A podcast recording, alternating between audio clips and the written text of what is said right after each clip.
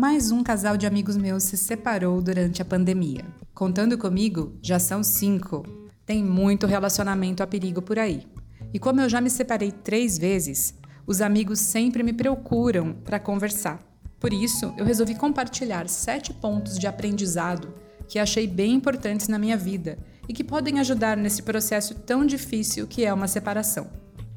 Eu sou Daniela Lepinski Romio. Hoje é terça-feira, 1 de setembro de 2020, e esta é a coluna Lepinski. Para quem prefere ler em vez de ouvir, a versão em texto está lá no pnbonline.com.br. Como eu comentei, eu soube no fim de semana que mais um casal de amigos se separou durante a pandemia. E eu digo durante, porque eu não acredito que seja por causa da pandemia. Explico. Se um casamento não sobrevive a poucos meses de isolamento, com certeza os problemas já estavam lá. O máximo que pode ter acontecido é o isolamento ter dado uma acelerada na tendência, assim como vem ocorrendo em diversos outros aspectos da vida. Aí eu resolvi falar sobre isso porque, embora não seja psicóloga nem advogada, eu já me separei três vezes. Eu tenho dois filhos do segundo casamento, que são muito bem resolvidos, e eu mantenho uma relação excelente com o pai deles. Aí eu me transformei naquela pessoa que todo mundo procura para conversar quando está em crise. E tem vários amigos e amigas sofrendo, confusos, sem saber que caminho seguir. É que os casais que se separam nem sempre sabem como tocar a vida de ex-casal. Especialmente quando existem esses vínculos mais duradouros, né? Aqueles que atendem pelo nome de filhos. Então, vamos aos sete pontos do meu aprendizado que podem funcionar para você ou para alguém que você conheça e esteja passando por uma separação. O primeiro ponto é sobre deixar ir. Deixar a pessoa ir. Deixar ir é uma prova de consideração e respeito. Alguém que um dia foi tão importante para você, a ponto de merecer o seu amor, precisa fazer jus a um mínimo de lealdade. Se não existe mais amor e o relacionamento se esvaziou, qual o sentido de manter a pessoa presa a você por mais tempo? Os dois merecem a oportunidade de se reconstruir e buscar plenitude em suas vidas, seja sozinho, seja com novos relacionamentos. E se é isso que você quer, ou que o seu parceiro quer, quanto mais demorar, maior é a perda de tempo. É uma questão de generosidade, que é bem mais produtivo do que ficar segurando a pessoa. Quando a gente liberta quem a gente ama ou já amou um dia, com gratidão, a gente também se liberta.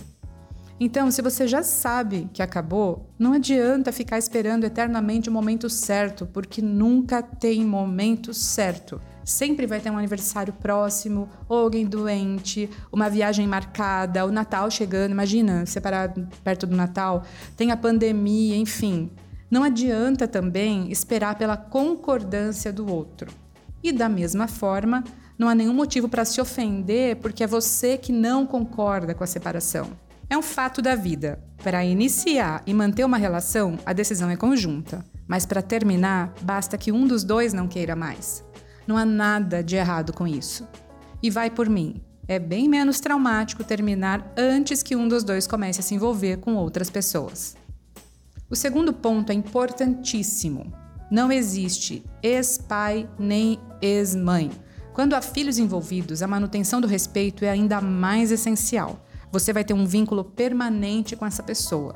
Vão ter aniversários, formaturas, casamento, netos, enfim, você vai encontrar essa pessoa muitas vezes na vida. Essa pessoa vai te ajudar a educar os seus filhos. Vocês são parceiros, ainda que não sejam mais casados. Então, na medida do possível, é muito importante que a relação seja tranquila, seja colaborativa e sem hostilidades, pelo menos diante dos filhos.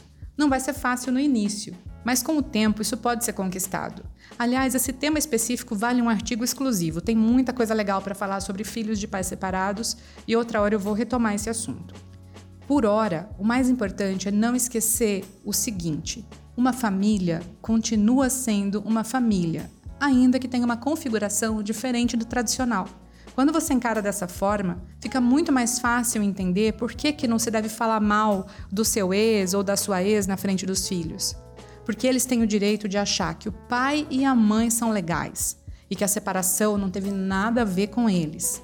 Assim, eles podem manter o amor e a confiança tanto pelo pai quanto pela mãe, crescendo em ambientes mais saudáveis, com a autoestima preservada. É muito mais fácil assim, até mesmo, do que com os pais casados, porém infelizes dentro de casa, desconectados e em conflito. Usar os filhos como arma jogando os filhos um contra o outro, é uma coisa extremamente cruel e que provoca danos a todos, inclusive a quem faz isso, tá?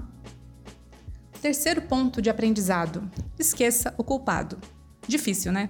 Eu sei, eu sei, é bem difícil, mas ficar atribuindo culpa pelo fim a um ou outro não leva a nada.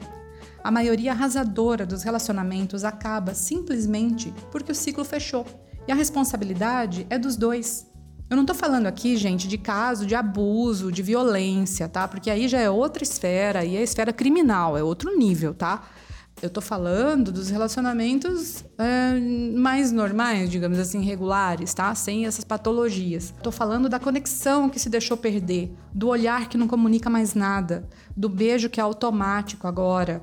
Tô falando daquela transa sem graça e por obrigação, sabe? Porque já tá dando duas semanas e nada, enfim. Uh, tô falando do silêncio conjunto, que antes era bacana e que agora é desconfortável. Se chegou a isso, em geral não é mais amor, é apego. E o pior é que não é nem apego à pessoa, é apego ao fato de estar casado, entendeu? Sabe quando o assunto do casal é só sobre logística? Você só fala de logística. Você fala de que horas vai sair, o que, que vai jantar, quando é a revisão do carro, é, faz a lista de compras, chama o encanador, enfim. Isso é um enorme indicador de que as portas do fim já estão abertas. E quem decide sair primeiro não pode ser crucificado por isso e nem deve ficar culpando quem ainda não se convenceu a sair. Quarto ponto de aprendizado: mesquinharia é arma baixa. Gente, terminar um relacionamento discutindo bens até o último centavo é uma das coisas mais deprimentes do mundo, entendeu? É mesquinho e não traz felicidade a ninguém. E no geral, todo mundo sabe muito bem o que é justo mas não sei o que acontece, que na hora da discussão de bens as pessoas tendem a se transformar. E muitas vezes é por influência de familiares ou até mesmo de advogados. É um péssimo caminho, tá? Ficar pendurando pensão de filho é tão feio quanto querer o que não lhe pertence só para depenar o outro, né? Quem nunca ouviu falar em depenar o outro? Péssimo. Acredite, se for possível não judicializar o processo, prefira sempre a via do acordo. Busque apoio de conciliadores. Sabia que é possível até fazer o divórcio e deixar a discussão dos bens para depois? É possível e pode ser bem útil para evitar decisões impensadas, enfim. Mas tente ao máximo evitar piorar a situação de conflito. Avalie bem as consequências antes de entrar em uma briga que pode te machucar ainda mais. O quinto ponto: você vai superar. Isso é um aprendizado muito importante porque vai doer, vai ter um processo de luto, vai ser difícil, mas ninguém nasce casado. Cada ser humano tem sua autonomia. É possível sim superar, as pessoas se recuperam desde que foquem no futuro e não tenham medo de procurar ajuda. Terapia é fundamental. Familiares de confiança e amigos próximos também podem ser uma boa rede de apoio. Ah, e pare de falar também que o casamento não deu certo. Deu certo, sim, deu certo durante um determinado tempo. Só que acabou. Normal. As coisas têm começo, meio e fim, acabam. Só que assim, não é de um dia para o outro que você vai ficar bem. Então respeite o seu ritmo, tá? Você vai superar, mas é no seu tempo. Não precisa tentar provar para todo mundo que tá bem. Não precisa sair fazendo conta no Tinder. Não precisa surtar nos seus stories só para provar que já superou, tá? Pode ficar na sua durante o tempo que precisar não tem nenhum benefício em ficar tentando forçar para apressar o seu processo de cura ou mesmo disfarçar o seu processo de cura. Ninguém tem nada com a sua vida, tá bom? Sexto ponto: você tem que ser a sua melhor companhia. Gente, aprender a ficar à vontade e completo, sem outra pessoa por perto, é o primeiro passo para que a gente seja feliz de forma sustentável. É gostar da própria companhia, é estar sozinho sem sentir solidão. Para isso, você precisa se colocar no centro da sua própria vida. E isso não é egoísmo, tá? Você ser a sua prioridade não é egoísmo. Tem que fugir das recaídas a todo custo, recaídas no caso com o ex ou com a ex. Fazer terapia, como eu já comentei, buscar identificar os padrões dos seus relacionamentos, aprofundar o seu autoconhecimento. Também é importante cuidar da saúde, cuidar da aparência, do seu espaço, e fazer o que você gosta, para você, por você, não para agradar outra pessoa. Só alguém que gosta de si tem condições de decidir quando e se quer se abrir para novas relações. E vamos ao sétimo ponto. Depois do fim. Depois do fim vai bater a bad. E ela vem em ondas. Vão ter dias melhores, vão ter dias piores, vai ter saudade do tempo em que as coisas iam bem. E aí tem um perigo, né? Existem casais que reatam e que funciona, porque eles começam de novo em novos termos. Mas em grande parte dos casos, o voltar é mais um adiamento do caos.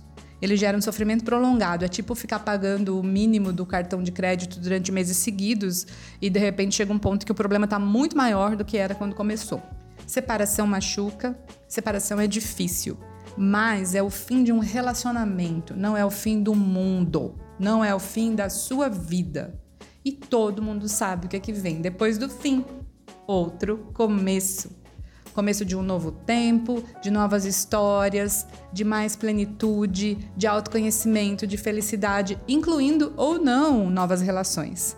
A vida é muito curta para ficar em compasso de espera. E você merece ser feliz.